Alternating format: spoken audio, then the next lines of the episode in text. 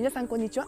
えー、今日もですね横浜の、え、公園よりお届けします、えー、バイマコンサルタントののりこです、えー、私は、えー、50代から新しいことにチャレンジしていまして、えー、後発から10年後のキャリアを描ける人を増やすというテーマで、えー、バイマの、えー、バイヤーをしたり、え、コンサルタントをしております、えー、このラジオでは、えーまあ、アメリカ生活、まあ、バイマの始め方そして、えーまあ、世界中から買い付けしてますので、まあ、海外あるあるのお話をしていきたいと思います。うんえー、っとそうですね昨日ですね、えー、私のがあの所属しています、まあ、和田さんの、えー、情報発信の、まあ、アクシスというコミュニティなんですけれど、えー、それが最終日だったんですね。で昨日は本当ズーム三昧でもう7時間ぐらいズームしていました。でまあ初めそうですねそのアクシスのまあ修了会がまあ朝からあってでそのまま引き続きあの BTY でバイマのセミナーを、えー、仲間とやったんですけど、まあ、そのミーティングがありました。で、まあ、皆さんそのバイマのプレイヤーでかなりその実績のある方ですのでもうあの、まあ、ミーティングしながらも、まあ、バイマの話をすごくするんですけどそれがもうめちゃくちゃ勉強になります。で、えー、っとまあ、その後、えーまあ、秘書さんとあの、まあ、2時間ぐらい熱く語ってたんですけれどで、えー、何を熱く語ってたかって言いますと、え、もうアカウント自体をちょっと変えようって今考えていて、まあ、それで、まあ、あの2人でいろんなアイデアを出してたんですね。でその、まあ、2人で話してるとやっぱりその、まあ、このブランドを、まあ、そのまま出そうとかこのカテゴリーを出そうとか、うんまあ、そんな感じでもうある程度もあの、まあ、構想が決まってで、まあ、それによってあの、まあ、秘書さんが動き出すっていう感じなんですね。うん、これやっぱり1人よりも2人のアイデアの方が良くてでもうあのやっぱりすごいブランドを知ってる方で、まあ、元あのハイブランドの店員さんでもあるのでなので、まあ、本当にまあ頼りになるなとこあります。そんなんでもう昨日はズーム7時間というもう恐ろしくあの、まあ、ズームに時間をかけたっていう感じですねでもやっぱ楽しかったなって思います。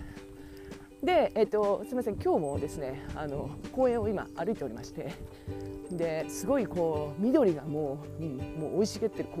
公園でもうこういうとこ来るとすごくなんかエネルギーを感じるんですよね。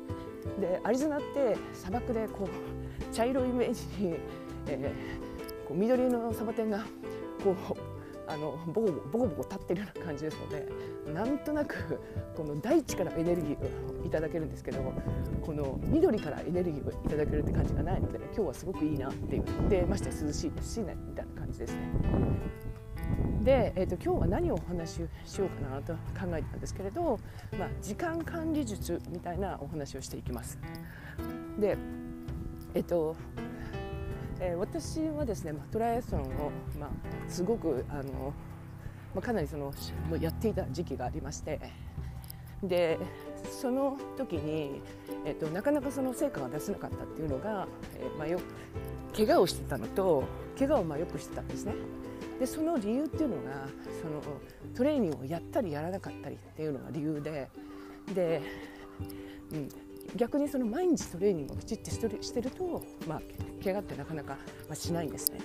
でまあそれ分かったのってまあ本当にもうあのだいぶ後の話なんですけれどやそのトレーニングが怪我によってこううまくいかなくてすごいストレスでだったんですよ。うん、でまあそれからあのまあそのまあ、コーチと出会って、まあ、コーチにあの、まあ、トレーニングを組んでいただいてでそこからすごいそのあの毎日がこう充実したんですね。っていうのはそのこのトレーニングをやらなきゃいけないっていうのが決まってるのででそれをやるためにはどういうふうに、まあ、自分のスケジュールをしていくかっていうのを考えるようになったんですよ。で例えば朝、えー、6時に起きて、まあえー、6時半からこうランニングを1時間してで、まあ、家帰ってきて、まあ、ちょっと一休みしてで、まあえーまあ、12時からはあの、まあ、水泳のトレーニングがあったのででその12時の水泳のトレーニングに間に合うように、まあ、準備してそこにトレーニングに行ってで終わったらまあ帰ってきてで、まあ、午後はまあ一休みしてみたいな感じででそれがこうなんですか例えば月曜日と水曜日と金曜日はその水泳とランニングのトレーニングで、えー、と火曜日と木曜日と、まあ、土曜日はこうバイクがメインで、まあ、あとは水泳がちょこっと入るとかあ人はウエイトレーニングやったりとかっていう感じで、まあ、日曜日が休みみたいな感じのこの1週間のこのやることのルーティン、うん、これがあることによって本当にあの時間をうまく使えるようになったんですね。でそれまでっていうのはすごくダラダラしてて、えっと、そうですね例えば朝まあ7時に起きたとしてもなんかこうトレーニングしたくないので、まあ、9時からスタートしたり10時からスタートしたりって言って本当にその日によってもう全然そのスタートも違いますしでなんか今日はこれをやりたいからやろうみたいな感じだったんですよ。で例えばそのあのトレーニング結構やりすぎちゃってで次の日も結構筋肉痛に残っててその次もできないみたいなで2日間やらなくてでまた2日後にやりだしたっていうそうするとやっぱパフォーマンス的に上がらないのででやったりやらなかったのが一番怪我しやすいんですね。うん、なのでその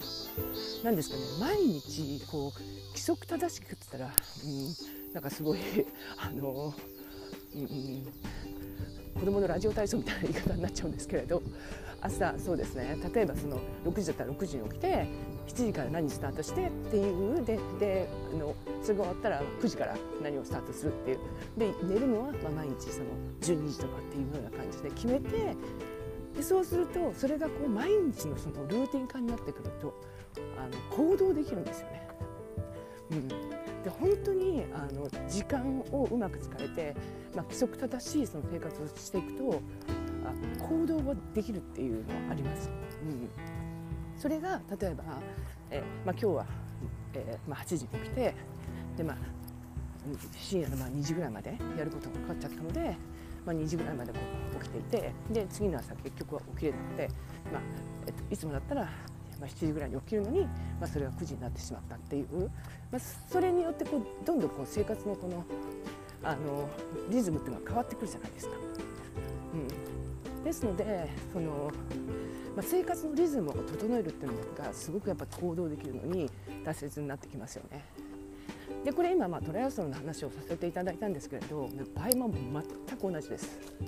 うんまあ、他のビジネスも一緒だと思いますよね。で、えーと、私もやっぱりバイマ始めた頃って本当になんかねだらだら生活って言ったら変かもしれないですけど行動全然できてなかったんですよ。うんうん、だからそれこそ本当に朝まあ6時とか7時ぐらいに起きてでちょっと1時間ぐらいランニングしてで戻ってきてからあのやっぱリサーチとか分析とかやりたくないのでも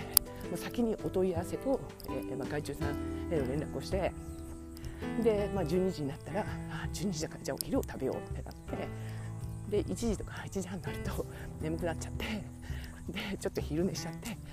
もう気が付いたらもう2時半とかあってでそこからこうリサーチと分析をするっていうなんか記憶がなくなっちゃうんですよね。うんとまたなんか違うことをやり始めちゃってっていう感じはすごく多かったですね。うん、それであの、私がどう変わったかっていうとまあ、あのコンサルを受けさせていただいたっていうのもあるんですけれどその他に、うん、そのやっぱりその毎日日報を書いてたりして、まあ、スケジュール管理っていうかその今日やることと、えー、まあ、明日やることみたいなのを時間でまあ書くっていうのがあったので、まあ、それも一つすごく良くて、うん、それとあとやっぱりその何をしなきゃいけないっていうのをまあ決める、うん、例えば朝、まあ、7時に起きて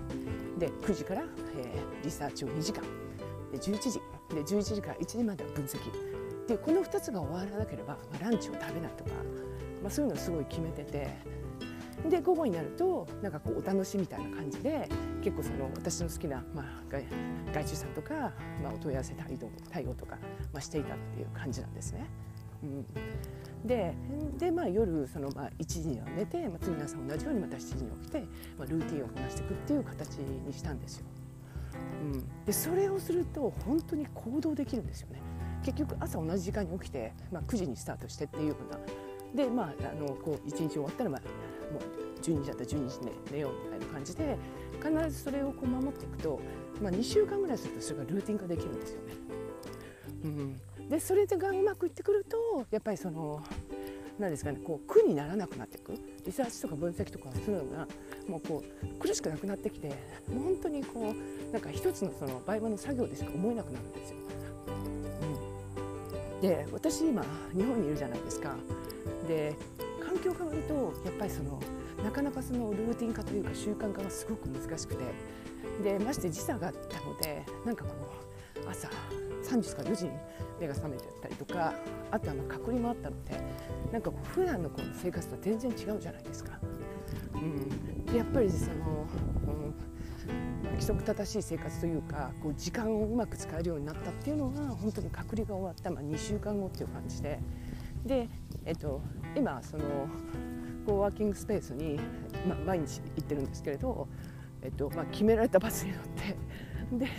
まあ、10時にはそこに、まあ、到着するような感じでで、まあ、8時まであのそこが空いてるので8時までいて、まあ、8時あのに終わったら、まあ、8時その閉まってしまうんであればあの、まあ、そこからバスに乗ってまた帰ってくるみたいな感じなんですよ。でこれがすっごいこうオンオフのこうなんですか